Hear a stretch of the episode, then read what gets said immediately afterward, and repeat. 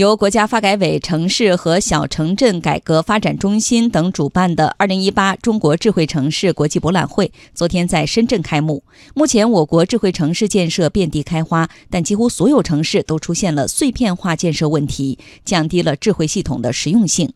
这个问题如何破解？在博览会同期举行的论坛上，多位专家发表了观点。央广经济之声记者吕红桥报道。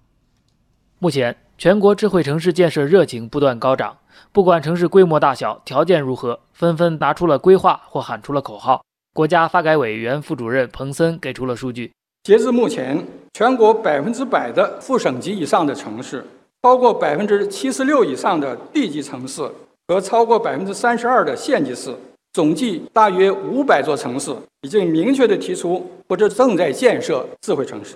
其中，不少城市为了打造智慧城市，投入不菲。带动了网络基础设施的建设和城市治理水平的提升，可城市是不是更智慧了呢？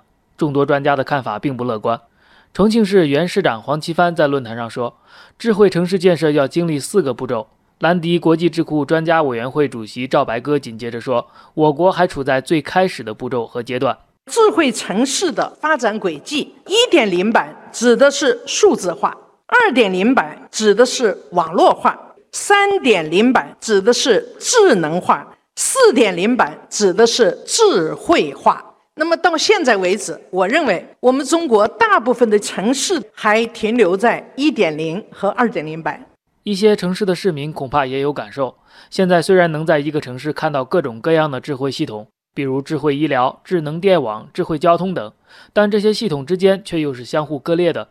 这样一来，如果两个智慧系统交叉应用，就可能会发现，不光不智慧了，反而会带来更多麻烦。这种现象被称为碎片化，它被认为是我国智慧城市建设中最大的问题。这个问题如何解决？国家发改委城市和小城镇改革发展中心理事长、首席经济学家李铁认为，智慧城市建设有多种模式，但政府进行顶层设计是必要的。尽快的研发城市大脑，智慧要素如果它是分散的存在，我们还没有认为智慧的效果达到了。我们要城市大脑连接所有的数据端，连接不同的各种不同行业的智慧要素，使它形成所谓系统化的整合。不过，政府搭建城市大脑或者智慧城市治理系统也容易出问题，那就是最后出来的系统成了政府的办公系统，开放度较低，造成资源浪费。